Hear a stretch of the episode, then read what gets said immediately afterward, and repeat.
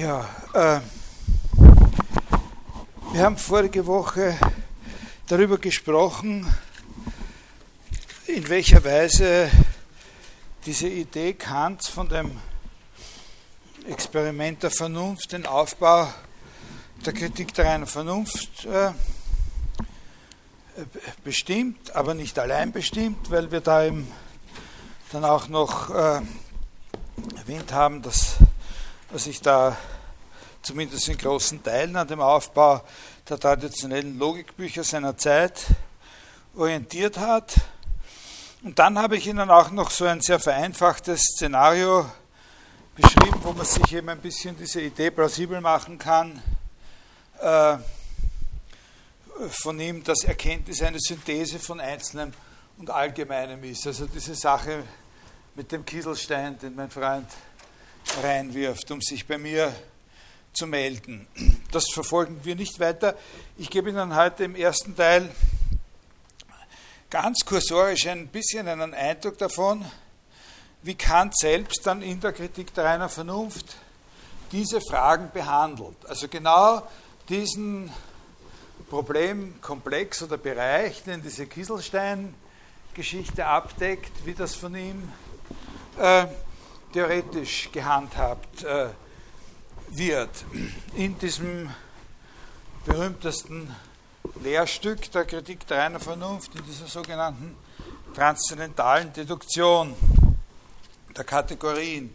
Und, äh, und das schicke ich ihm voraus, weiß nicht, ob ich das schon gesagt habe letztes Mal, dass, äh, wenn man sich, erst zwei Dinge schicke ich voraus. Erstens, äh,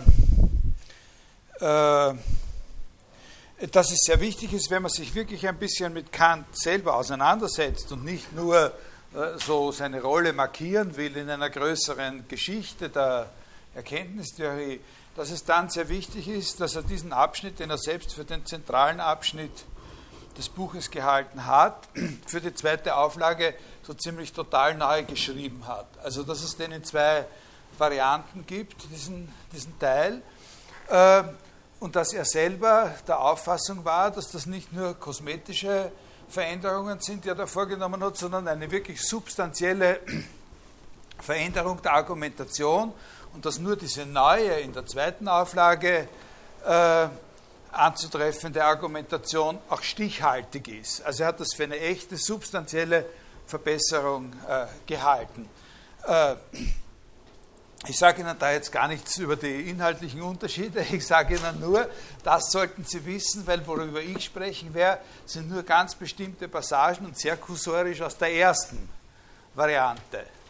Also aus einer Variante, die er selbst letztlich dann eigentlich äh, verworfen äh, hat, mehr oder weniger, oder für überholt äh, äh gehalten hat. Das ist aber, da hat er sogar recht, wahrscheinlich, und trotzdem verdient diese erste Variante ein besonderes Interesse und ist für uns eigentlich äh, äh,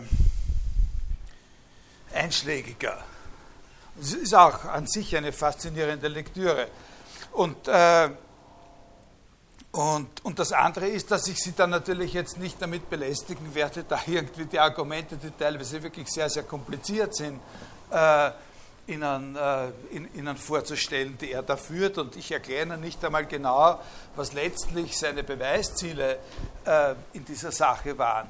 Ich gehe, das, ich gehe da einen bestimmten Teil kursorisch mit Ihnen durch, damit Sie sehen, auf welche Weise er über diese Sachen nachdenkt. Damit Sie ein Gefühl bekommen, sozusagen über, den, über das Klima oder, oder wie er das ungefähr angeht. Ja, diese, dasselbe Problem, das man auf so eine äh, kindische Weise eben mit dieser Kieselstein-Sache äh, trifft. Also wo es eben darum geht, äh, wie unterstützt man die Behauptung, dass Erkenntnis nur so ein Zusammenspiel, nur in einem Zusammenspiel von sinnlicher Anschauung und intellektueller Deutung äh, zustande kommen kann und wie stellt man sich dann diese Interaktion oder dieses Zusammenspiel denn eigentlich vor? Und äh, womit wir uns beschäftigen, dieser Text, das ist also die transzendentale Deduktion in der Fassung A, sagt man A und B, sagt man dazu. Und das hat in dieser, in dieser A-Fassung hat dieses Stück drei Abschnitte, äh, von denen der erste einführend ist und grundsätzlich äh, grundsätzliche Überlegungen darüber, was eigentlich eine transzendentale Deduktion äh, ist und, und, und, sein soll. Also ich heiße, was sagt er da sowas wie äh,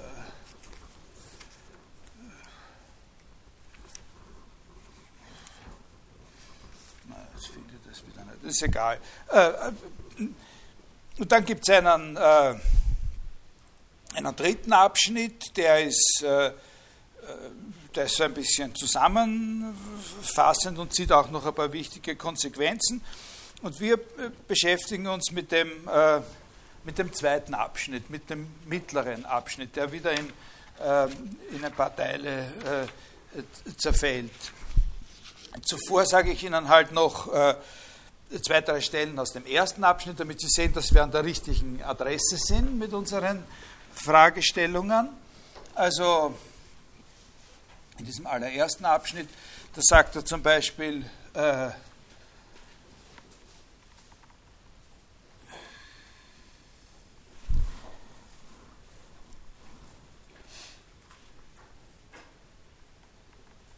Es sind aber zwei Bedingungen, unter denen allein die Erkenntnis eines Gegenstandes möglich ist. Äh, erstlich Anschauung, dadurch derselbe aber nur als Erscheinung gegeben wird, also das ist das, der Kieselstein, der eintrifft. Äh, zweitens Begriff, dadurch ein Gegenstand gedacht wird, der dieser Anschauung entspricht. Mein Freund, nicht? Der, der sozusagen es ist, den ich jetzt eigentlich ob das der Kieselstein gekommen ist, ist nicht die Sache, die mich interessiert.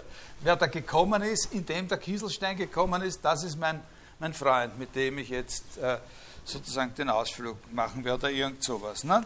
Äh, und eine andere Stelle dort äh, gleich. Ähm, äh,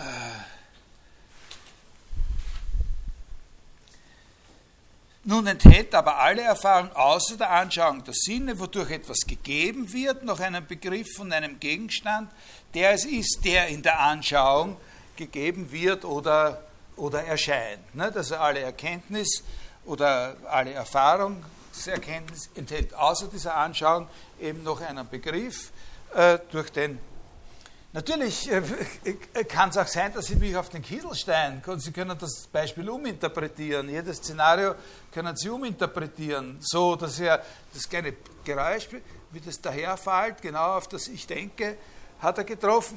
Und, und, und obwohl ich gerade äh, vielleicht die Augen zugehabt habe, weil ich am Eindämmern war, wenn das Buch ja so fad ist, nicht bekanntlich, äh, äh, zack, weiß ich, es ist der Kieselstein. Dann habe ich das uminterpretiert, dann habe ich das kleine Geräusch oder das so interpretiert und dann ist der Kieselstein der Gegenstand. Verstehen Sie, ist klar, nicht? Das ist immer relativ. Aber das ist das, was er hier meint. Ne? Äh, und da, dann sagt er noch dazu, transzendentale Deduktion von Begriffen a priori hat also ein Prinzip, worauf die Nachforschung gerichtet werden muss, nämlich, dass sie als Bedingungen äh, a priori der Möglichkeit der Erfahrung erkannt werden müssen. Eben diese Begriffe, ne, um die es da, um es da geht. Und jetzt möchte ich Ihnen eben ein kleines bisschen was äh, äh, aus diesem zweiten, äh, ein bisschen diesen zweiten Abschnitt beschreiben. Äh, und zwar, also wenn Sie ins Inhaltsverzeichnis schauen, dann hat dieser zweite Abschnitt äh, drei Teile, also vier Teile eigentlich, äh, aber wir reden im Wesentlichen über drei Teile und die heißen von der Synthesis der Apprehension in der Anschauung, von der Synthesis der Reproduktion in der Einbildung und der dritte heißt von der Synthesis der Rekognition im Begriff. Und dann kommt noch ein viertes Ding, das heißt vorläufige Erklärung der Möglichkeit der Kategorien als Erkenntnisse a priori.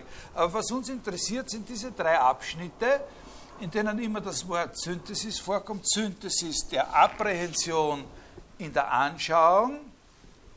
Also es gibt eine Synthese, die heißt Apprehensionssynthese und findet in der Anschauung statt. Und dann gibt es eine Synthese, die heißt Reproduktionssynthese und findet in der Einbildung statt.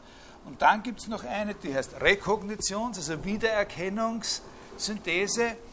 Äh, und die findet im Begriff statt.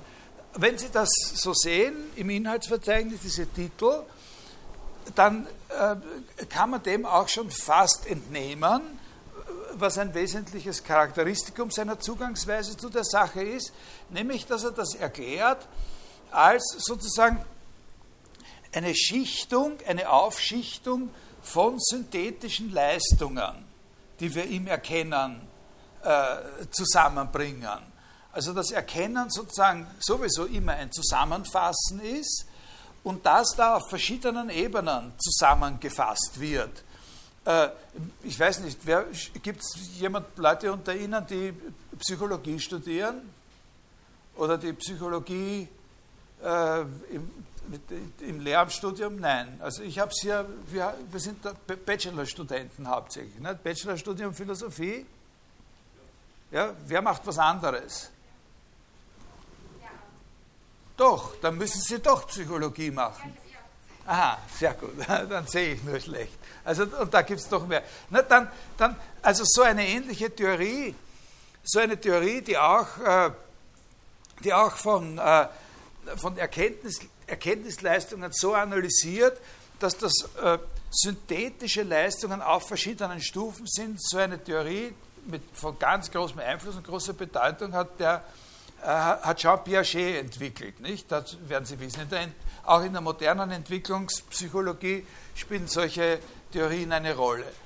Äh, und äh, was auch aus diesen Titeln bei ihm noch hervorgeht, das ist der Gedanke, dass sozusagen auf jeder dieser Stufen jeweils eine bestimmte Erkenntnisfähigkeit, eine bestimmte Kapazität dominiert. Auf der ersten wenn die Synthesis apprehensiv ist, die Anschauung, auf einer zweiten, wenn es um das Reproduzieren geht, werden wir gleich sehen, was er damit meint, die Einbildung und auf äh, einer dritten Stufe das eigentlich intellektuelle Vermögen der Begriffsbildung, wenn es um das Wiedererkennen äh, sozusagen geht.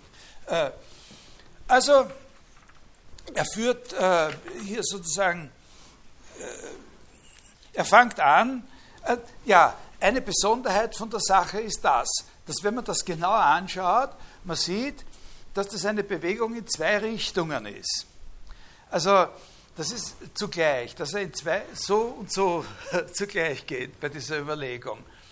Er fängt mit etwas an, was in einem gewissen Sinn das Basale ist, nämlich die Tatsache, dass wenn wir nur von diesen einzeln äh, und ohne jeglichen inneren Zusammenhang eintreffenden Kieselsteinen reden.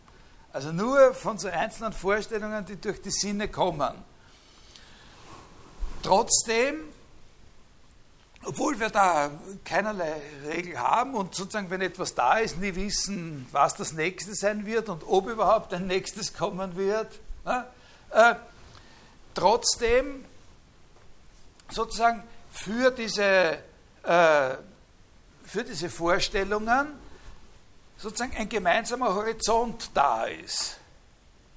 Ja, nämlich, äh, dass sie alle in der Zeit eintreffen. Allein der Gedanke, jetzt kommt keiner mehr oder vielleicht kommt keiner mehr oder das gespannte Warten, was wird jetzt kommen? Jetzt kommt statt äh, ein Kieselstein eine leere Wodkaflasche durch das Fenster geflogen oder sowas, möglicherweise. Oder ein kleiner Molotow-Cocktail oder sowas. Dann, äh, äh, äh, dann ist in diesem schon sozusagen dieser Horizont der Zeit drinnen, nicht? diese Vorstellung des, was dann folgen wird und so. Und das meint er, äh, damit, dass auf dieser untersten Ebene des Habens von solchen Anschauungen schon etwas da ist, nicht was sie zusammenfasst, aber was eben so ein gemeinsamer Hintergrund ist, in dem sie etwas, wo die alle sozusagen drinnen vorkommen, in der Zeit. Ne? Und das nennt er äh, sozusagen eine Einheitsbildung, eine ganz primitive Einheitsbildung, schon in dem Anschauen selbst, in, der, in dem Empfangen, in der Art und Weise, wie wir solche Vorstellungen empfangen, liegt schon eine ganz basale Art von Einheitsbildung. Was nicht in die Zeit fällt, fällt überhaupt nicht in unser Bewusstsein so quasi. Und, äh, äh, und das nennt er eben Apprehension. Dafür hat er einen eigenen Namen. Und jetzt entwickelt sich die ganze Sache so bei ihm, wenn man sagt, aha, aber das heißt natürlich noch nicht irgendwas erkennen. Das ist nur eine Voraussetzung. Und auf einer nächsten Stufe äh, ginge es dann darum, wie ist es möglich, in diesen Vorstellungen, die da eintreffen in der Zeit, sozusagen irgendwelche Zusammenhänge zu erkennen. Solche, die zusammengehören, von solchen zu unterscheiden, die nicht zusammengehören. Ja? Also, das wissen wir jetzt gar nicht, was solche Beispiele oder Fälle wären, aber einfach die Fähigkeit, solche, die zusammengehören, von solchen zu unterscheiden, die nicht zusammengehören, oder von solchen, die da dazugehören, die zu unterscheiden, die dort dazugehören. Und, äh, und, äh, und dann kommt noch eine dritte Stufe. Also kann man schon sagen, das ist ein Fortschritt, ein Aufbaugedanke. Aber zugleich ist es nicht nur ein Aufbaugedanke, sondern es gibt auch in dem Text selber ein paar Stellen, wo, wo, wo er sich selber bewusst macht, wo er das klar macht, dass in einem gewissen Sinn auch das Allerprimitivste nicht möglich wäre ohne die Voraussetzung des Höchsten. Also dass wir sozusagen auch so eine einzelne Vorstellung dann als einzelne Vorstellung zu identifizieren, das, wovon wir ausgegangen sind, in Wirklichkeit, wenn wir so jetzt darüber reden und nicht im Erleben, ja schon voraussetzt, dass wir etwas Einzelnes als Einzelnes zuordnen, von anderem unterscheiden und als dieses Einzelne wiedererkennen können. Das ist ein sehr interessanter Gedanke, dass das sowohl eine Hinauf- wie eine Hinunterbewegung ist und dass das, was im Aufbaugedanken das Letzte ist, für uns, wenn wir diese Theorie bilden, eigentlich schon eine Voraussetzung dafür darstellt, dass wir das Erste analysieren können. Das ist natürlich auch der einfache Gedanke, dass man nicht zu einer guten Theorie über eine bestimmte Sache kommt, wenn man sich vollkommen deppert stellt. Ja, sozusagen. man, man, man, kommt zu guten Theorien nicht dadurch, dass man sich noch dümmer stellt, als man ist. Also, wenn man eine Theorie aufstellen will, will man was erklären, will man was wissen. Ja? Äh, und wir kommen nicht zu guten Theorien. Die Menschheit ist zum Beispiel nicht allein dadurch zu guten Theorien darüber gekommen, wie Erkenntnis funktioniert, dass es immer mehr Menschen gibt, die dasselbe Ding durchlaufen.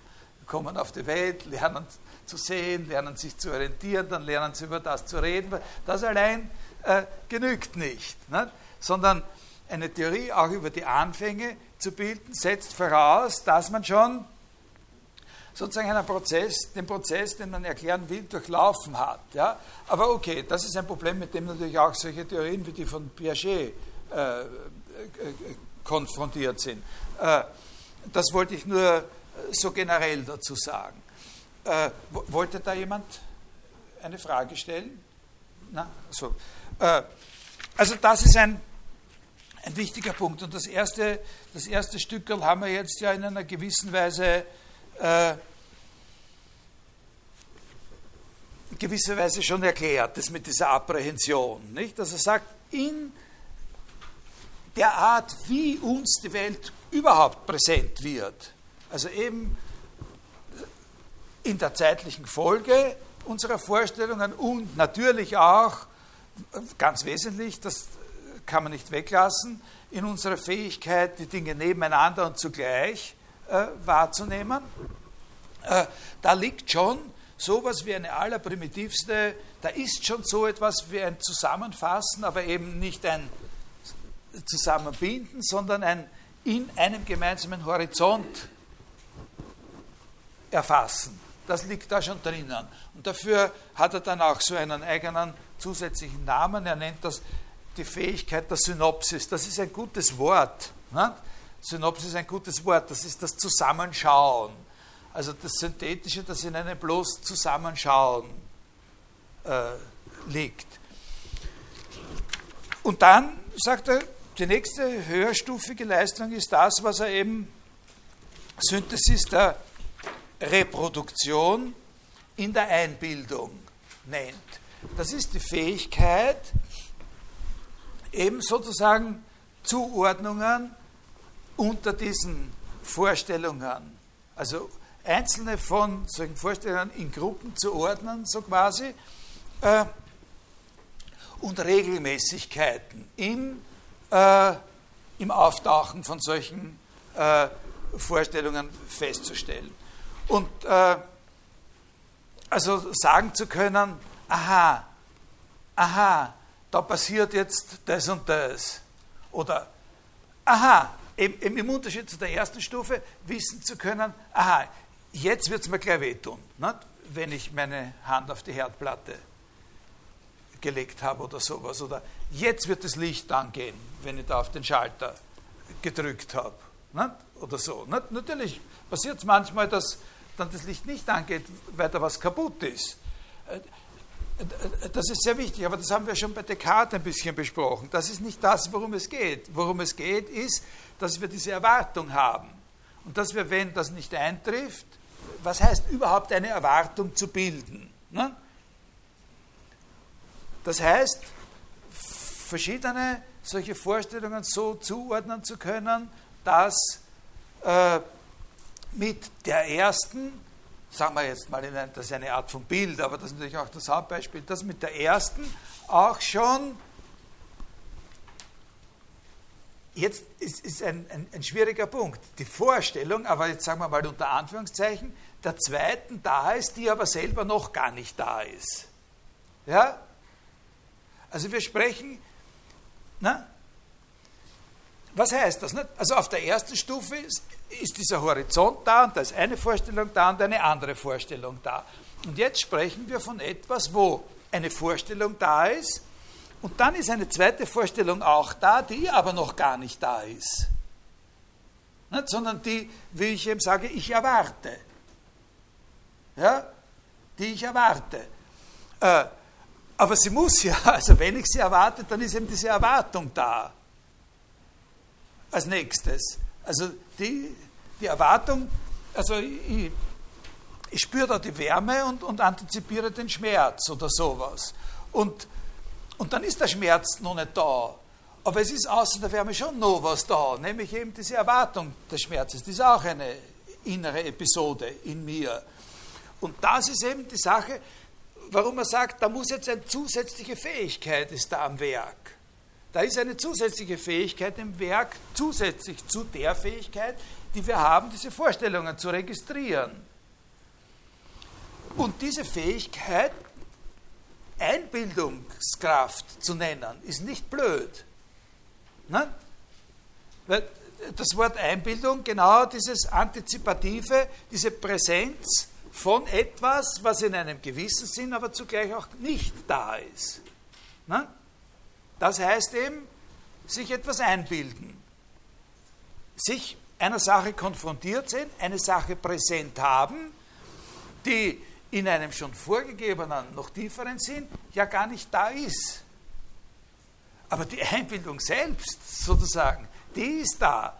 Und die Einbildung selbst muss ich unterscheiden können von einer Vorstellung, die, äh, die sozusagen aktuell da ist.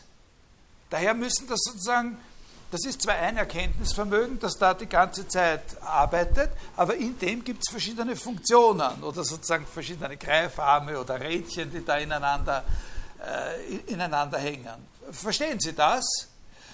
Eine zentrale Leistung, äh, kognitive Leistung, die mit diesem Reproduzieren können und mit der Einbildungskraft zusammenhängt, ist eben natürlich das Gedächtnis. Da spielt das Gedächtnis eine ganz entscheidende Rolle.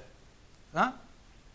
Also ich tue Ihnen das jetzt nicht jetzt ausführlicher. Ich, was ich mir da aufgeschrieben habe, ist ein bisschen aus, ausführlicher, als ich es Ihnen jetzt erkläre. Aber ich glaube, es hätte keinen Sinn, da noch weiter zu gehen, wenn Sie es ungefähr verstehen, worum es da geht. Aber das kann man schon verstehen, oder?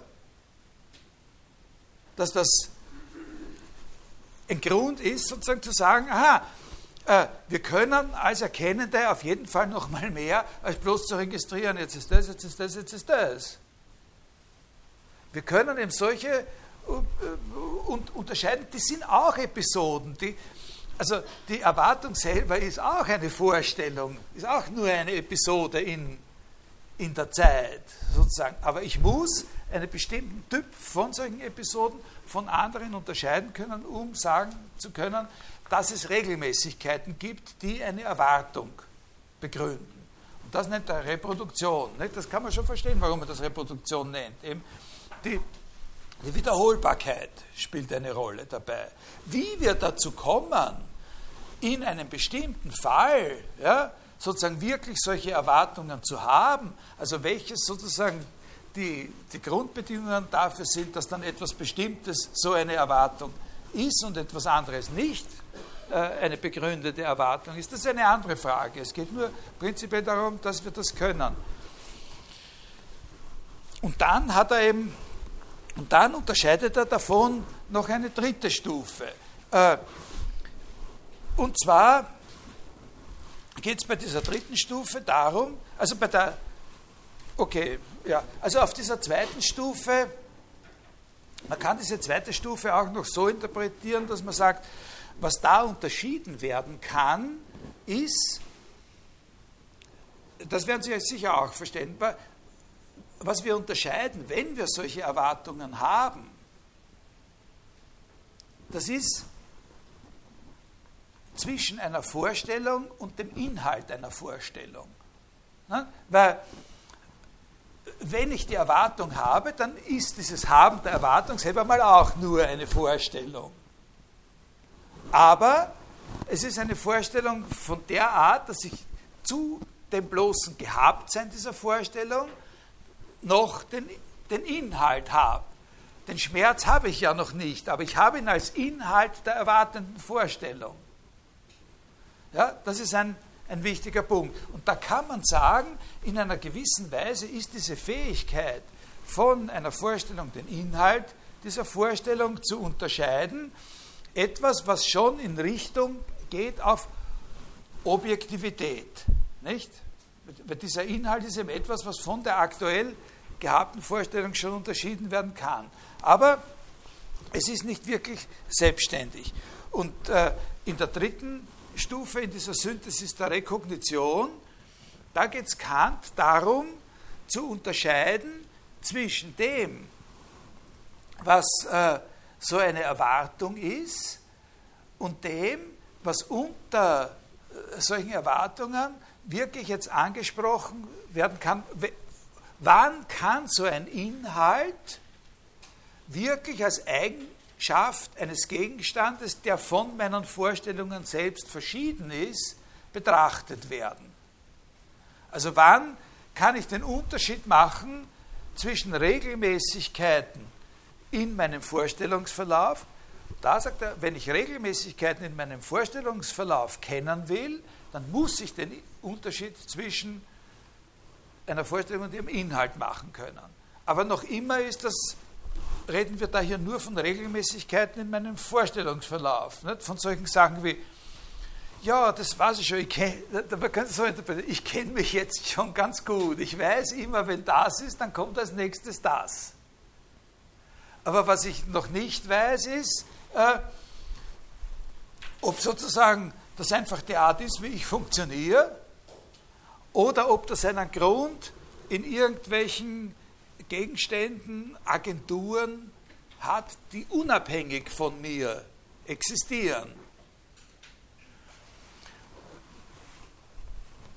Und das ist dann erst Erkenntnis. Nach, ne, das erzähle ich Ihnen ja die ganze Zeit, dass sein großes Credo, seine große Hauptparole ist, die Erkenntnis ist erst, wenn wir Vorstellungen auf einen von diesen verschiedenen unabhängigen Gegenstand beziehen können. Und das wird dann äh, eine ziemlich, das ist dann eine, ein, ein, ein, ziemlich komplizierter äh, Ding. Aber das terminiert dann das Ziel, was dort erklärt werden soll auf dieser Stufe, ist, wie, es, wie wir es zustande bringen, zu sagen, nicht nur zu sagen, aha, jetzt passiert gerade wieder das, sondern wie wir es zustande bringen, zu sagen, das ist ein Buch. Mit dem Anspruch, mit dem Anspruch, dass wir jetzt über einen Gegenstand, der von uns selbst verschieden ist, der nicht nur eine Vorstellung ist, die wir haben, von so einem Gegenstand zu sagen, dass er die und die Eigenschaften hat, die es eben ausmachen, dass etwas ein Buch ist. Ein objektiver Gegenstand. Und auf den sich dann auch, der objektiv ist auch in dem Sinn, dass sich andere, die gar nicht meine Vorstellungen haben, mit den Vorstellungen, die sie selber haben, auf diesen selben Gegenstand beziehen können. Dass es möglich ist, dass jemand von Ihnen jetzt herkommt, das Ding aufmacht und sagt, das ist gar kein Buch, das ist eine, eine Kassette, in der man Münzen aufbewahrt. Ne? So, das gibt es ja nicht? immer wieder so. Äh, äh, dann, dann hat diese Person, obwohl genau indem sie meine Beurteilung der Sache als falsch erwiesen hat, trotzdem etwas gemacht, was die fundamentale Gemeinsamkeit zwischen uns ist, nämlich sie hat diesen selben Gegenstand identifiziert, sich auf diesen Gegenstand beziehen können. Und das nennt er Rekognition im Begriff. Das nennt er die Fähigkeit, sozusagen äh, durch einen Begriff hindurch, den wir teilen können, sich auf einen Gegenstand beziehen zu können, nicht nur als den von der Vorstellung verschiedenen Inhalt, sondern als einen von unseren Vorstellungen überhaupt verschiedenen Gegenstand, der gar keine Vorstellung sein braucht. Wie er das erklärt, das lasse ich jetzt weg. Da, da höre ich jetzt, äh, da höre ich jetzt auf, Ihnen das genauer zu erklären. Ich sage Ihnen nur eine Sache, die da ganz charakteristisch ist und eine sehr, sehr große Rolle spielt für ihn. Äh, wo Ihnen vielleicht nicht gleich einsichtig sein wird, warum, aber wenn Sie sich dafür interessieren, dann lesen Sie einfach äh, dieses Textstück über die Rekognition im Begriff. Seiner Ansicht nach ist der, die zentrale Fähigkeit, die gefragt ist, wenn wir das zustande bringen wollen, die Fähigkeit, nicht nur von einer bestimmten Vorstellung deren Inhalt zu unterscheiden, sondern in Bezug auf diese Reproduktionsleistung von den Vorstellungen und den Vorstellungsinhalten, mit denen wir es da zu tun haben, noch unsere eigenen Akte des Vorstellens unterscheiden zu können. Und die Fähigkeit, im Vorstellen sozusagen eine Identität von Vorstellungsakten herstellen zu können. Äh, also das ist eben nochmal was anderes. Also sein Hauptbeispiel, was heißt sein Hauptbeispiel, aber ein Beispiel, das er da hat und das das ein bisschen erklären kann, ist die Fähigkeit des Zählens. Äh, ich könnte, sagt er, nicht den Begriff der Zahl bilden, wenn ich nicht Folgendes könnte. Ich habe eine bestimmte Menge, und jetzt füge ich zu dieser Menge eins dazu. Also ich habe sozusagen so und so viele Äpfel und dann gebe ich noch einen dazu. Ich habe da schon einen Haufen, jetzt gebe ich einen dazu. Und dann gebe ich noch einen dazu. Und jetzt meint er, muss ich wissen können, dass ich beim zweiten Mal, um den Begriff Zahl bilden zu können, ist verlangt, dass ich beim zweiten Mal, wenn ich jetzt beim zweiten Mal einen dazugebe, wissen kann, dass ich dasselbe getan habe wie beim ersten Mal. Obwohl ich ja, wenn man jetzt den bloßen Verlauf der Vorstellungen sich anschaut, nicht dasselbe getan habe, weil man kann nicht zweimal in denselben Fluss steigen. In dieser, man kann nicht zweimal dasselbe tun.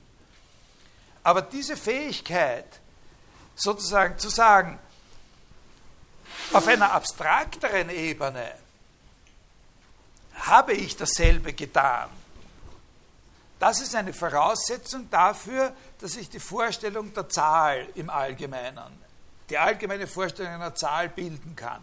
Dass ich fähig bin, in Bezug auf die Handlung selbst, die ich vollzogen habe, zu unterscheiden zwischen der Selbigkeit sozusagen einer Handlung und einer anderen Handlung, die mit der ersten, weiß ich, so und so viel gemeinsam hat.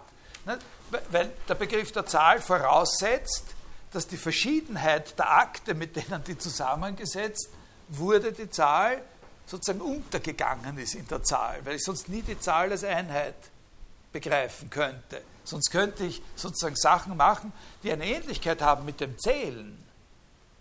Ja? Das könnte ich schon unter Umständen, auch wenn ich das nicht zusammenbringe. Aber ich könnte nicht den Begriff Zahl bilden. Nicht den Begriff dessen, was objektiv quasi das Gemeinsame ist zwischen allem, was überhaupt eine Zahl ist. Also das ist jetzt off the record gewesen ein bisschen. Das ist auch nicht so ohne weiteres gleich zu verstehen, warum ausgerechnet die Fähigkeit, unsere eigenen Akte des Verbindens von Vorstellungen, ja, in, der Reproduktion habe ich ja schon, setze ich ja schon einen bestimmten Akt des Unterscheidens, des äh, des Inhalts der Vorstellung von der Vorstellung. Und, und diese, jetzt auf einer dritten Stufe diese Akte selber als etwas erfassen zu können, was ein bestimmtes Identitätskriterium hat. Ich mache immer, wenn ich eins dazugebe, dasselbe. Das muss ich sagen können, auch angesichts dessen, dass ich natürlich von einer anderen Seite, von unten her betrachtet, sozusagen nicht dasselbe mache. Ja? Weil ich, ich, muss ja schon so und so viel gemacht haben, damit ich auf die 215 komme, sozusagen. Die, ja, ja, ich, zum Beispiel kann ich beim letzten Mal, wenn Sie von mir verlangen, dass ich bis 1.388.573 zähle, ist es ziemlich wahrscheinlich, dass wenn ich dann so gegen Ende komme, schon müde sein werde. Ja, und das bin ich am Anfang vielleicht nicht bei 1, 2, 3. Ja,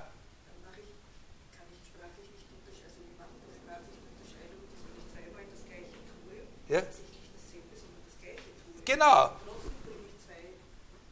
Ja, ja, das ist natürlich die, genau, also natürlich, wenn, wenn es gibt einen Gesichtspunkt, aus dem, von dem aus ich sagen kann, ich habe gewisse basale Elemente in meinem in den Dingen, über die ich rede. Also bei uns sind das jetzt diese Einzelvorstellungen wie der Kieselstein. Nicht? Ja? So, also diese, diese Einzelvorstellungen eben. Und äh, und, und, und in, insofern ist, also jeder Kieselstein, der reinfliegt, ist ein anderer. Ja? Und trotzdem könnte es sein, ne, dass man sagt, aha, äh, komischerweise, also die ersten drei Wochen, seit ich da bin, sind die eigentlich immer rund gewesen. Nicht? Runde Kieselsteine, oder? Äh, und jetzt auf einmal ist der Eckiger, nicht? So, so ein Kantiger, der hat mich gekratzt. Nicht? Die anderen, oder so. Nicht? oder ich, ich, ich, könnte sagen, irgendwer entfernt dann immer diese Kieselsteine und so und ich komme in ein Problem, ob das jetzt dasselbe ist der Name oder einer, der genau gleich ist. Das ist dieser Unterschied, den sie machen. Ja? Aber der Unterschied zwischen Selbigkeit und Gleichheit ist nicht sozusagen invariant gegen Abstraktionsstufen. Also es hat keinen Sinn auf dem Unterschied, den ich bei dem Kieselstein, bei dem Kieselstein kann ich, kann ich sagen, schauen Sie, da, da kommt so ein runder, runder Kiesel rein und, und der schaut genauso aus wie der vorher. Ja, also der von gestern. Und jetzt kann ich unter Umständen, wenn ich eine Kamera habe und äh, verschiedene Investigationsmittel, kann ich genau, eventuell genau überprüfen, ob es, ob es einer ist, der genau gleich ausschaut oder ob es derselbe war. Nicht? Irgendwie hat ihn wieder rausgeschafft und hat ihn am nächsten Tag wieder reingehauen. Da kann ich diesen Unterschied machen zwischen Selbigkeit und Gleichheit. Ja? Das ist klar. Ja?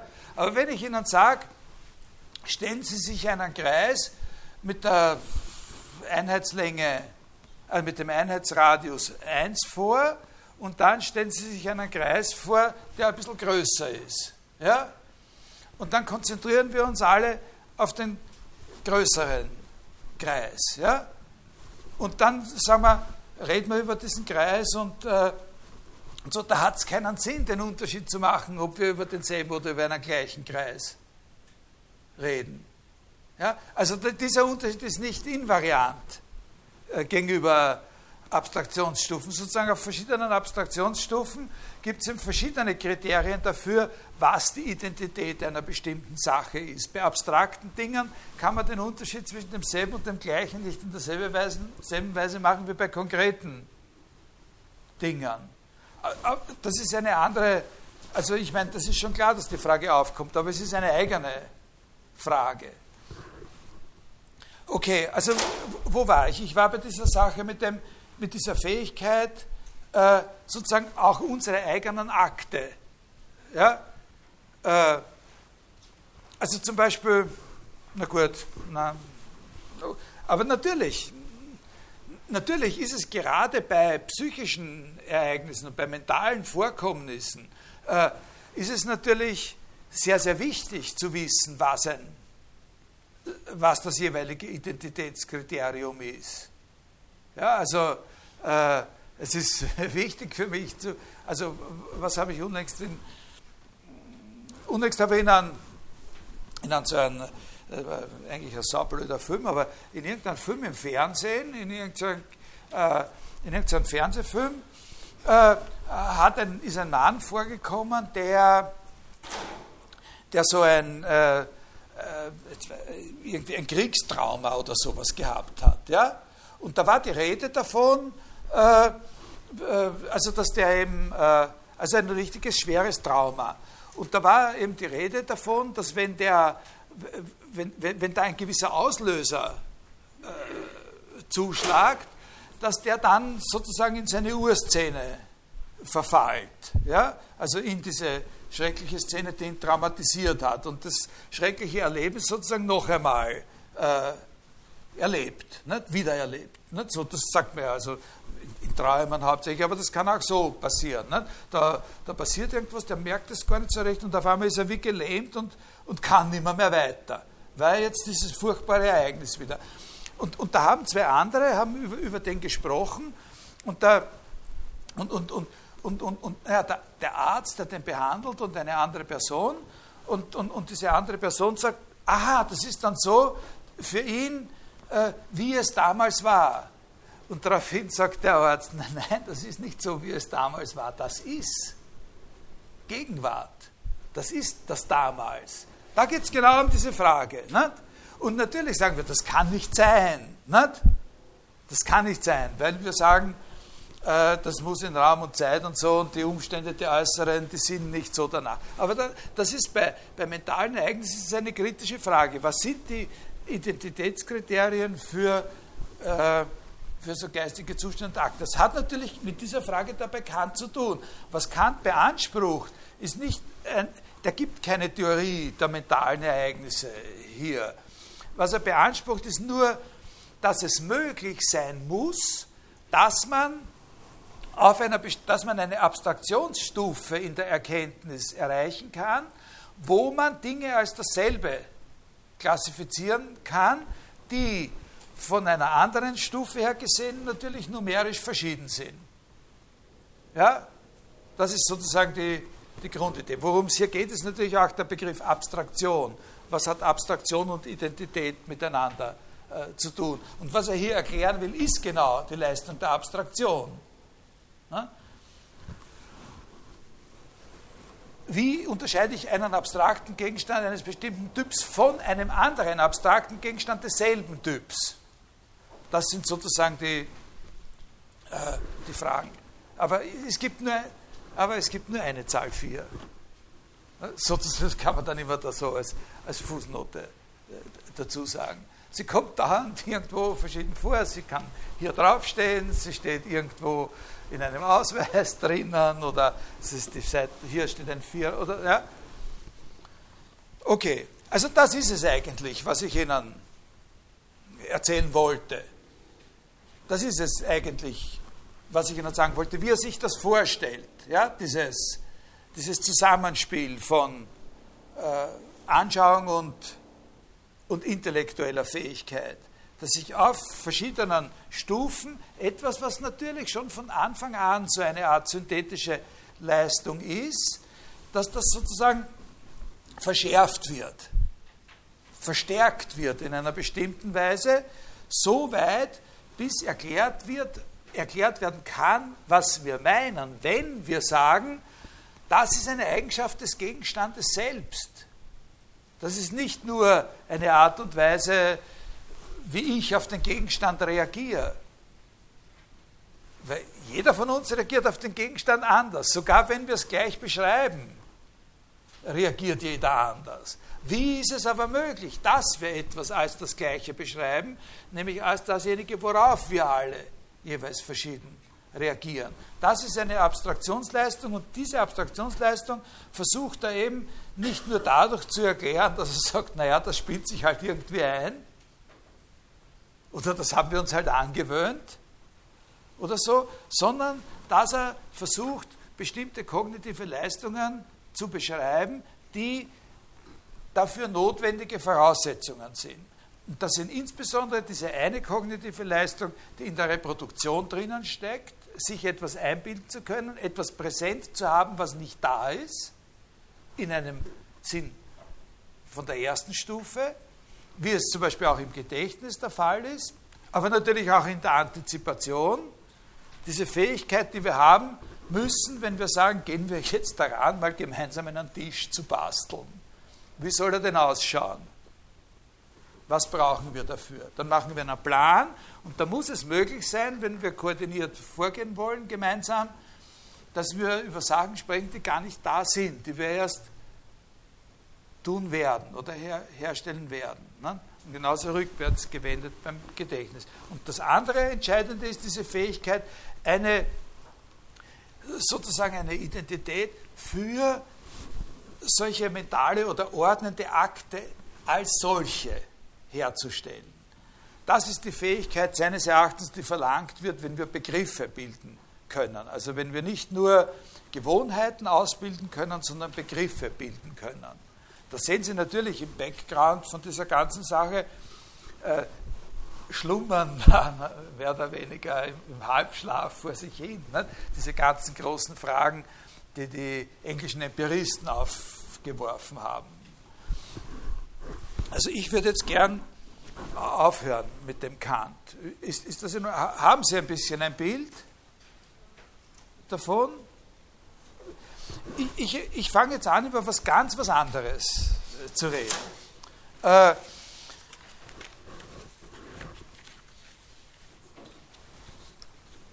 ich, äh, ich, ich, ich, ich fange jetzt an, über das Sehen einfach insgesamt ein bisschen was zu sagen. Ich weiß nicht, wie sich das mit den Stunden ausgehen wird, die wir noch haben. Äh, ich rede jetzt einmal über ein bestimmtes Buch. Ja? Das ist von einem Autor, der, der lebt noch. Äh, das ist ein sehr bedeutender, ich, hoffe, dass er noch lebt, oder wenn, dann wäre er innerhalb des letzten, ja, der Fred Tretzky.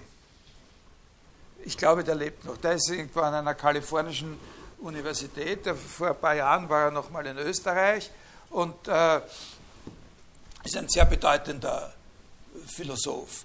Dieses Buch ist sehr alt. Äh, das ist im 69er Jahr erschienen.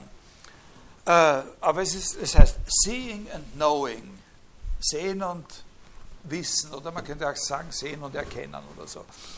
Äh, aber es ist äh, ein sehr erfrischendes Buch und in einer gewissen Weise sind die Fragestellungen, äh, die ich Ihnen oder die Positionen, die ich Ihnen daraus ein bisschen beschreiben möchte, gar nicht überholt.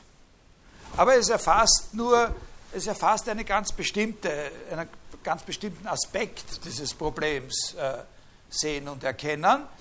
Und ich möchte schon, wenn es sich irgendwie ausgeht, noch ein paar andere Sachen sagen. Also zumindest andeutungsweise über andere Autoren und andere Theorien. Ist schon tot. Ja? 2013 ist er Ja, das, also dann ehren wir ihn. er hat, wirklich sehr, sehr interessant, äh, tolle Bücher, tolle Bücher geschrieben. Der Sven Bernecker zum Beispiel, der hat auch mit dem Tretzky zusammen mal was äh, herausgegeben. Hat jemand von Ihnen noch Vorlesungen bei dem Bernecker gehört? Ja. Ne?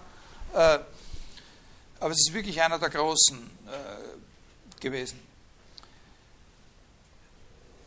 Ich lese Ihnen das auch, ich beschreibe Ihnen das auch nicht, um da jetzt auf einzelne Argumente oder sowas einzugehen, sondern damit Sie jetzt einen anderen Stil sehen. Aber die Sachen haben ein bisschen einen Zusammenhang. Sie müssen auch selber mitdenken, zum Teil, ich kann Ihnen da nicht alles erklären, aber es gibt einen Zusammenhang, nicht nur durch Gegensatz mit dem, was ich Ihnen da jetzt über Kant äh, erzählt habe. In diesem Buch geht es um die Frage des Sehens als Erkennen. Sehen als Erkenntnisleistung. Also es geht hier nicht primär darum, welchen Beitrag das Sehen zum Erkennen leistet, sondern primär geht darum, vielleicht auch ein bisschen, aber hauptsächlich geht es nicht darum, welchen Beitrag das Sehen zum Erkennen leistet, sondern darum, unter welchen Bedingungen Sehen Erkennen ist. Also unter welchen Bedingungen uns ein Satz von folgender Art. Ich habe gesehen, dass das Glas leer war, zu der Folgerung berechtigt, dass ich erkannt habe, dass das Glas leer war. Und zu der, also unter welchen Bedingungen wir daraus, dass wir es als wahr akzeptieren, dass ich habe gesehen, dass das Glas leer war, unter welchen Bedingungen wir daraus folgen dürfen, dass ich erkannt habe, dass das Glas leer war und in weiterer Folge schließen dürfen, dass ich weiß, dass das Glas leer war. Wenn Sie sich an die ersten Stunden der Vorlesung erinnern, dann äh, können Sie sich eben auch daran erinnern, dass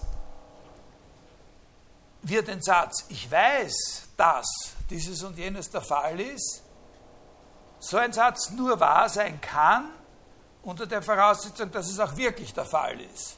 Also, dass es nicht möglich ist, etwas zu wissen, was nicht der Fall ist.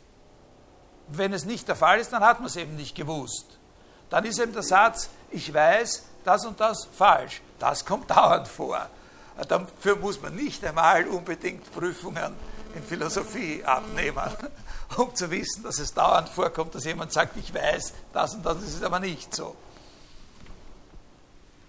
Das erlebt jeder. Ne?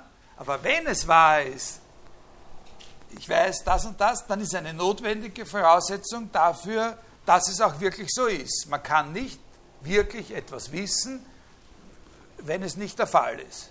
Ja? So.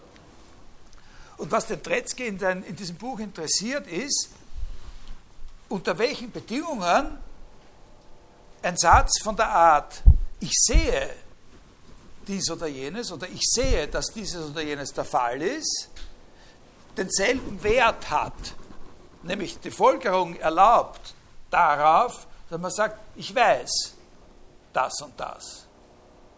Ja, können Sie diese Zielsetzung, können Sie ungefähr verstehen? Das ist das, was ihn interessiert.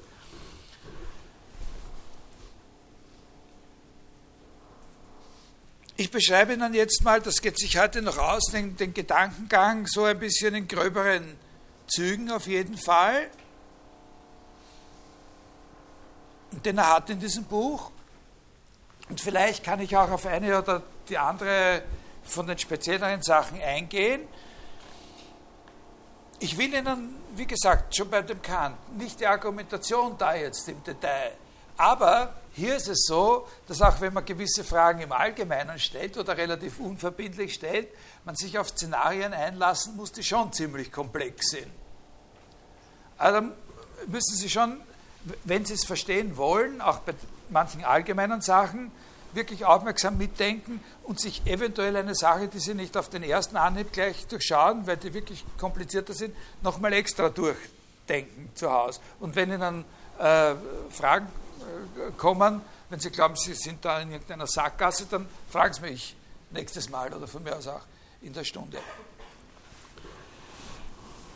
Die Strategie, mit der er seine Sache angeht, ist die, dass er unterscheidet zwischen zunächst mal analytisch. Nicht so sehr die Frage, ob das, welche Rolle das für uns im Alltag spielt oder so, dass man unter, unter, analytisch unterscheidet zwischen äh, dem, was er nennt, ein epistemisches Sehen und ein nicht epistemisches Sehen. Äh, wobei, also ein, äh, ein epistemisches Sehen, das ist, worauf er, worauf er abzielt natürlich, nicht? also ein, ein Sehen, das einen Erkenntniswert hat. Und der Unterschied, die Voraussetzung für das Ganze, der Unterschied ist, wie er den Unterschied erklärt zwischen epistemischen und nicht epistemischen Sehen. Äh, also wir haben einen Fall, äh, wo wir sagen, von einem bestimmten Subjekt S, ja,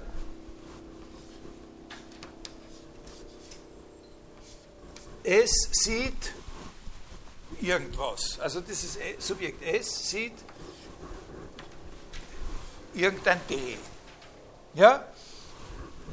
Das kann ein, irgendein Objekt sein oder ein Sachverhalt sein also äh, entweder ein Objekt sein oder das mit dem Objekt irgendwas los ist oder so. Das lassen wir jetzt mal im, äh, im Unklaren. Und ein nicht epistemisches Sehen ist ein solches, wo daraus, dass der Satz wahr ist, nichts folgt, von der Art, dass der S eine bestimmte Annahme gehabt haben müsste, einer bestimmten Belief. Ja? Also wenn, wenn äh, wir sagen, S sieht D, ist wahr, und wenn es jetzt nicht möglich ist, daraus, dass er das gesehen hat, irgendeinen äh, zu folgern, dass er diesen oder jenen Belief gehabt haben muss, dann hat sein Sehen von D eben, wie der Tretz gesagt, keinen Belief Content. Also er, konnt, er hat es sozusagen gesehen, ohne dass das verlangt hätte, ohne dass dabei vorausgesetzt wäre, dass er irgendeine bestimmte Annahme macht oder irgendwas Bestimmtes glaubt, sondern er hat es ihm einfach gesehen, würde man sagen. Dann ist es ein and seeing, a, seeing ein, ein, nicht epistemisches Sehen. Und es ist ein epistemisches Sehen oder eine Voraussetzung dafür, dass wir von epistemischem Sehen reden können, aber das reicht lange nicht aus, das ist nur ganz grob, jetzt das wird dann analysiert, was das im Speziellen ist. Eine Voraussetzung dafür, dass, es, dass wir von einem epistemischen Sehen reden, wäre, dass daraus, dass er das gesehen hat, folgt, dass er diese, bewusst oder unbewusst oder sonst wie diese oder jene Annahme gemacht hat. Aber wenn daraus, dass er eine bestimmte Sache gesehen hat, nicht folgt, dass er eine bestimmte Annahme oder irgendwas Bestimmtes geglaubt hat, dann ist es ein nicht epistemisches Sehen. Warum? Das können Sie jetzt zurückbeziehen auf die, auf die einfache Definition von Wissen. Knowledge is a true and justified belief. Nicht? Und aber wenn kein Belief da war, dann kann es auch kein Knowledge geben. Nicht? Es war kein, natürlich hat er irgendwas geglaubt. Nicht? Äh, an die Überlegenheit von Rapid Wien gegenüber allen oder irgend sonst was. Aber das, für das, dass er jetzt da ein Auto vorbeifahren gesehen hat, ist das nicht relevant. Ne? Ja?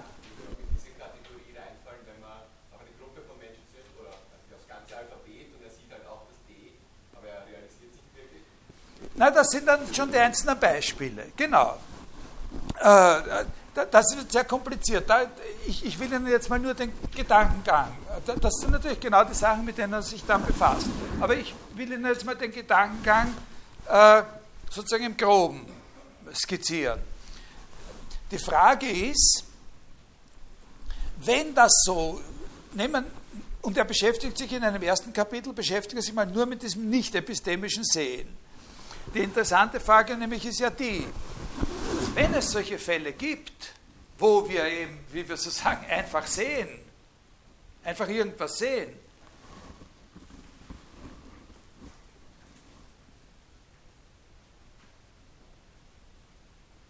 Und wir können nicht daraus schließen, dass da eine bestimmte Annahme drinnen steckt. Also es handelt sich eben nicht um ein Erkennen dabei. Was ist es dann, was es ausmacht, dass er es gesehen hat? Was ist es dann, was es ausmacht, was den Unterschied ausmacht zwischen dem Fall, wo wir sagen können, er hat es gesehen, und dem Fall, wo wir sowas sagen würden wie, es war in seinem Gesichtsfeld, aber er hat es nicht gesehen. Ja? Das ist ein, das ist das, worum es geht. Also, was macht, wenn wir da keine entsprechende Überzeugung haben? Was macht dann etwas gesehen haben zu etwas gesehen haben, im Unterschied zu allen anderen Möglichkeiten, mit seiner Umwelt konfrontiert zu sein. Und da, also das lese ich Ihnen jetzt vielleicht äh, vor, äh, oder ich, äh, ich paraphrasiere das kurz, da kommt ein sehr, sehr wichtiger Punkt, da sagt er,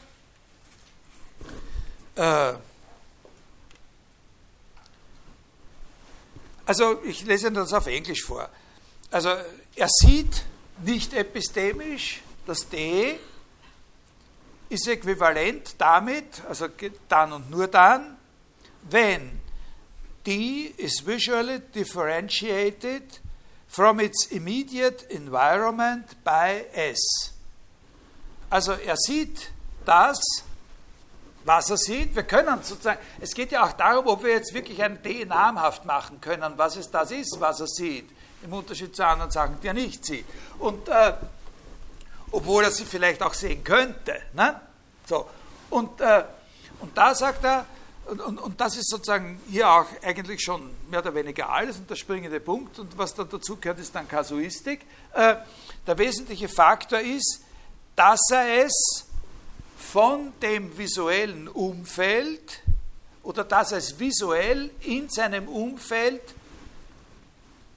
herausheben kann. Dass es für ihn, er sieht es, wenn es für ihn visuell in seinem Environment sich abhebt. Ja? Das ist ein sehr äh, äh, das ist ein außerordentlich wichtiger Punkt. Das ist eine sehr allgemeine Formulierung und klingt extrem schwammig. Äh, aber wenn man Beispiele hat, dann wird es einem sofort ein bisschen griffiger und, und, und, und, und dann kann man die Wichtigkeit, kann man die Wichtigkeit erkennen. Und da geht es genau um solche, um solche Dinge, wie Sie meinen. Ja? Das ist ja eine Denkleistung, das ist ja keine Sinnesleistung. Na doch.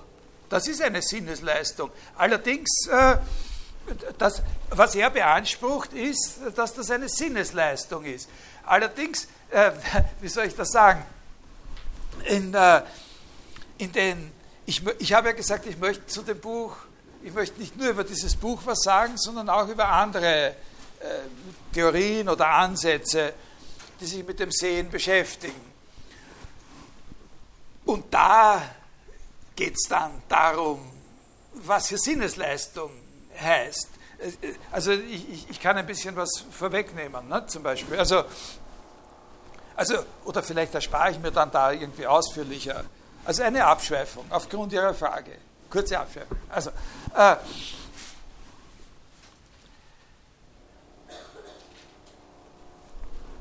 im Grunde seit dem 17. Jahrhundert, aber dann ist das wieder im 19. Jahrhundert äh, sehr stark geworden, diese Theorie, äh, diese Theorien, dass äh, doch ganz wesentliche Elemente von dem, was wir das Sehen eines Objekts nennen, äh, Resultat der Interaktion zwischen einer Transportleistung unserer Sinnesorgane und einer unbewussten intellektuellen Leistung der Verarbeitung dieser Information darstellen.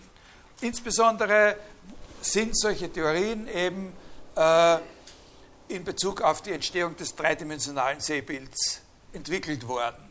Und äh, Helmholtz, vor allem im 19. Jahrhundert, hat also eben diese Theorien von dem unbewussten Schluss, dass es ein Schluss ist, den wir, ohne dass wir es wissen, vollziehen, indem wir die Bilder, die die beiden Augen uns vermitteln, äh, sozusagen so interpretieren, dass wir ein Tiefensehen haben. Also das ist sozusagen äh, eine Position, die in Sympathie mit Ihrer Frage ne, sozusagen steht. Aber es ist nicht gesagt, dass diese Theorie stimmt. Man muss sich damit auseinandersetzen, dass es auch ganz andere Theorien gibt. Und womit ich, wo, wozu ich ein paar Worte sagen würde, nächste Stunde eventuell, wenn es sich ausgeht, ich muss wirklich ökonomisieren, auch jetzt ein bisschen mit der Zeit. Äh, das sind zwei große verschiedene Sachen, zwei große äh, Revolutionen, die in dieser Zeit nach Helmholtz stattgefunden haben. Das erste, das ist eigentlich eine Theorie, die ein einzelner Mensch entwickelt hat, die aber hoch, äh, hochinteressant und aktuell ist. Ein gewisser J.J. Gibson, ich weiß nicht, die, die Psychologie studieren oder lernen, kennt jemand mal den Namen?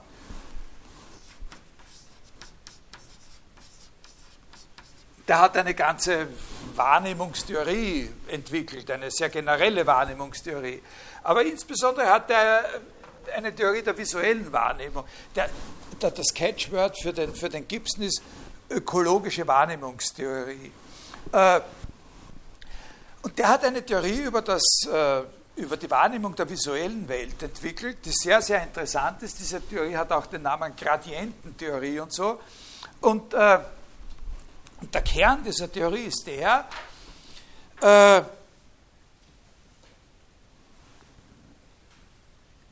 dass insbesondere das dreidimensionale Sehen, also das, das Tiefensehen, sozusagen eine Leistung ist, die auf einem Rechenvorgang basiert, der auf der Netzhaut stattfindet und nicht im Gehirn. Ja, also der sozusagen vor dem zentralen Nervensystem stattfindet. Eine Rechenleistung, die noch bevor sozusagen die Information das zentrale Nervensystem erreicht, stattfindet. Äh, das ist eine sehr interessante Theorie und dass wir auch mit einem Auge Tiefen sehen können. Ja, geht daraus hervor äh, wie und was das ist und so. Das ist eine außerordentlich stark experimentell motivierte und, äh, und, äh, und gestützte Theorie. Äh, aber diese Theorie ist, äh, das ist sozusagen ein Mann, der das entwickelt hat und das hat eine große Ding.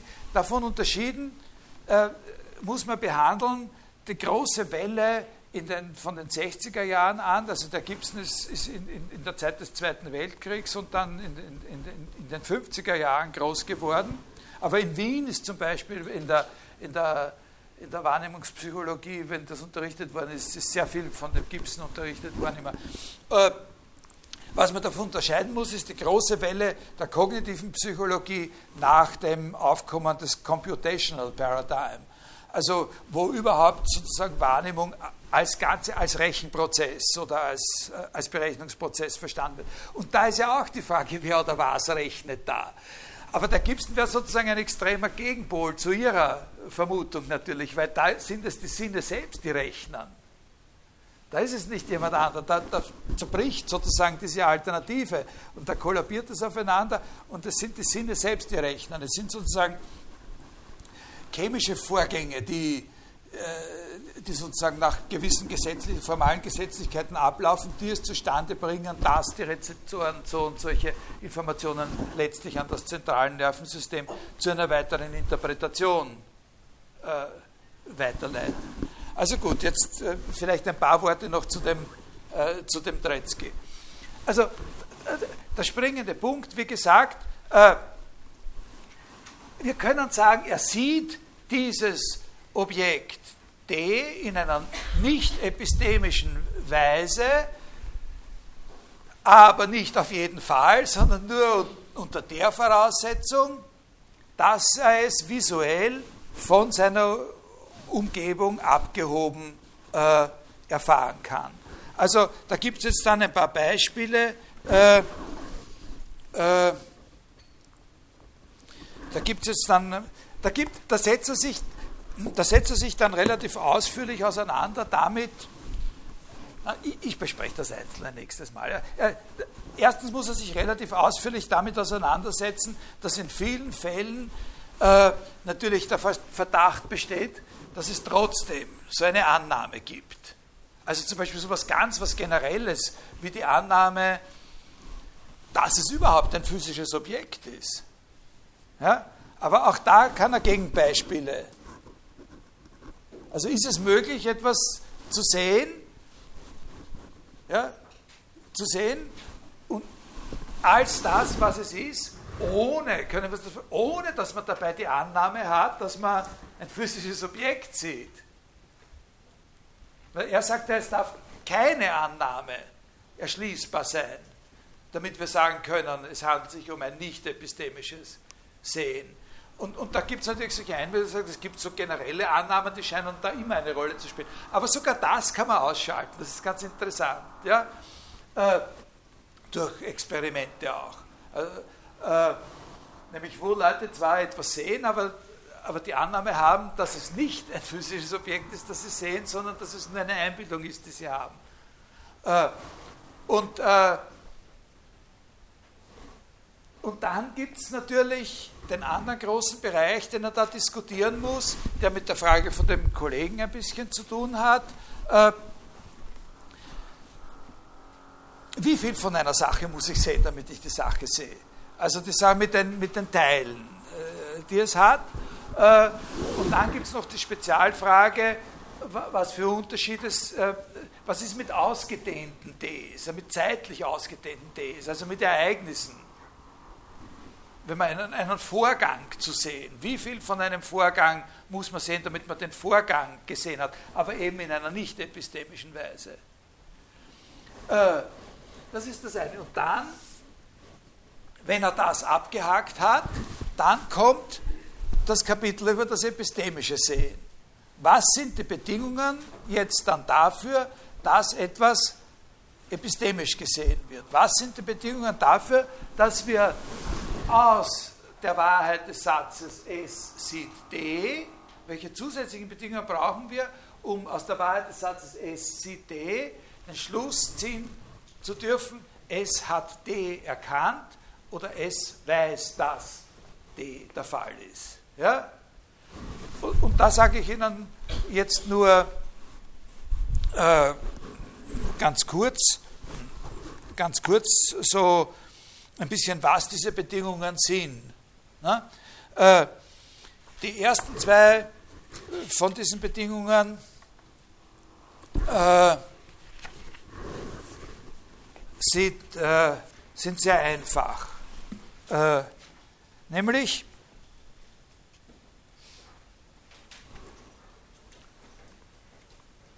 äh, Die erste, die führt einfach, die erste Bedingung, die führt einfach sozusagen per Dekret das ein, was auf jeden Fall eine notwendige Bedingung für den Erkenntniswert ist, nämlich wenn es sich um einen, jetzt haben wir so einen Satz S sieht, wir sprechen jetzt nur mehr von S sieht, dass B P ist. Also es sieht, dass der Gegenstand B die Eigenschaft P hat. Ja? Es sieht, ich sehe, dass ihr Schal rot ist. Ja? Zum Beispiel sowas. Ja? Und die erste Bedingung dafür, dass das sozusagen epistemischen Wert hat, die erste Bedingung dafür ist, dass der Schal auch wirklich rot ist. Es ist B. Ich kann nicht epistemisch sehen, dass der Schal rot ist, wenn nicht der Schal rot ist. Also da wird per Dekret natürlich, das muss er, nicht? das muss er einführen, wenn es Erkenntniswert haben soll, dann muss es die erste und wichtigste notwendige Bedingung dafür, dass etwas erkannt ist, erfüllen, nämlich die, dass man nicht etwas wissen kann, was nicht der Fall ist. Ja? Bitte? Ah, BSP, ja, Entschuldigung, genau, richtig. Ja, so, genau. Ja, das ist die erste Bedingung. Und die zweite Bedingung ist, äh,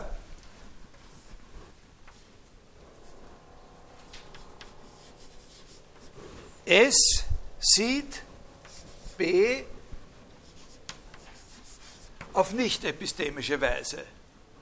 Ja, das ist die zweite Bedingung. Die ist auch nicht ganz unwichtig. Äh, er muss es so sehen. Er, er, muss die Bedingungen für das nicht epistemische Sehen erfüllen. Äh, ich, warum ist das wichtig? Äh, ich erkläre es jetzt nicht ausführlich, aber der eine Gedanke, der schlagt sicher bei Ihnen ein. Äh, ich muss es sozusagen direkt sehen können. Ich muss direkt sehen können. Also damit ich sage, ich habe es sehend erkannt, muss ich die Sache, die ich, von der ich etwas erkenne, gesehen haben.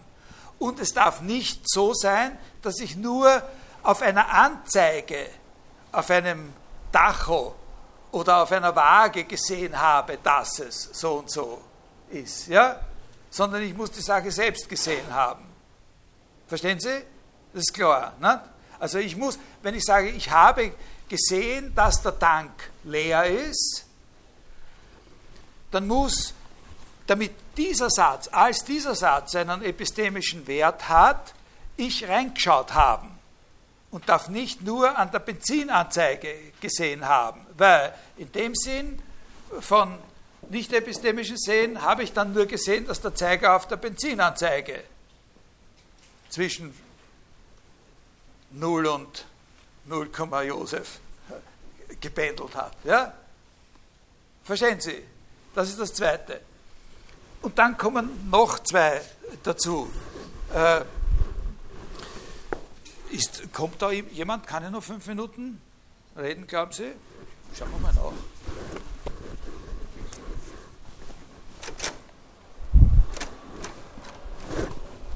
Ja? Geben Sie mir noch fünf Minuten. Nur, nur, damit Sie, die, sind jetzt ein bisschen komplizierter. Das, geht ja erst um die Wurst an. Also die sind ja relativ trivial, diese zwei, diese zwei Bedingungen. Die, die Bedingungen 3 und 4 sind nicht so trivial. Aber es wird Ihnen äh, vielleicht doch, wenn Sie Zeit haben, was nutzen, wenn ich es Ihnen jetzt vorlese und, und, und, und ein bisschen was zur Motivation sage, dass Sie ein bisschen darüber nachdenken können. Nächstes Mal gebe ich Ihnen dann die Beispiele und Gegenbeispiele, die machen das klarer, worum es geht. Also die dritte Bedingung lautet so, das schreibe ich jetzt nicht auf, das würde zu lang dauern. Die Bedingungen, die Bedingungen, unter denen das Subjekt S den Gegenstand B nicht epistemisch sieht, sind von der Art, dass B nicht so ausschauen würde, wie es ausschaut, wenn es nicht die Eigenschaft P hätte. Die Bedingungen, unter denen er es sieht, nämlich so sieht, das heißt von der Umwelt abhebt, abgehoben sieht, sind von der Art, dass es nicht so ausschauen würde, außer wenn es eben P hat.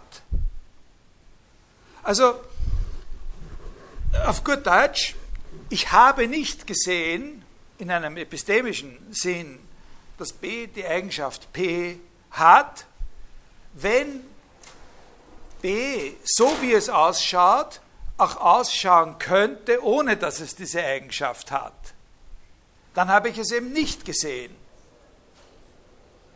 Es könnte sein, dass ich noch irgendwelche zusätzliche Gründe hatte, aus irgendwelchen vorhergegangenen Ereignissen oder Regelmäßigkeiten schließe, dass es oder so.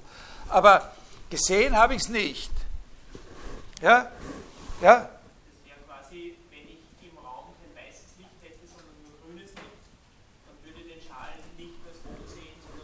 Naja, so ein bisschen so in der Richtung. Ja, ja, also wir besprechen dann Beispiele und Gegenbeispiele nächstes Mal noch kurz. Und die vierte Bedingung, die lautet, es muss so sein, dass das Subjekt S auch glaubt, einen Belief hat, dass die Bedingung 3 erfüllt ist. Also es muss nicht nur so sein, dass die Bedingungen so sind, dass das nicht so ausschauen würde, wie es ausschaut, wenn es nicht P wäre, sondern der, der das sieht, der muss auch die Annahme haben, dass diese Bedingungen äh, erfüllt sind. Und hält aufgrund dieser Annahme äh, die Tatsache für wahr, dass der Gegenstand B die Eigenschaft P hat. Also da gibt es dann auch, das sind so, das, das können Sie ja jetzt schon sehen, dass da die Beispiele und Gegenbeispiele relativ, äh, relativ pfiffig, äh, pfiffig sind. Ne? Das können die Umstände so sein, äh, wie die Bedingung 3 verlangt. Aber es kann so sein, dass trotzdem das Subjekt S das nicht weiß, dass die Umstände so sind. Und äh, weil er irgendwas Wichtiges äh, über den Gegenstand nicht weiß, mit dem er es da zu tun hat. Und dann kann man auch nicht sagen, dass er es äh, gesehen hat.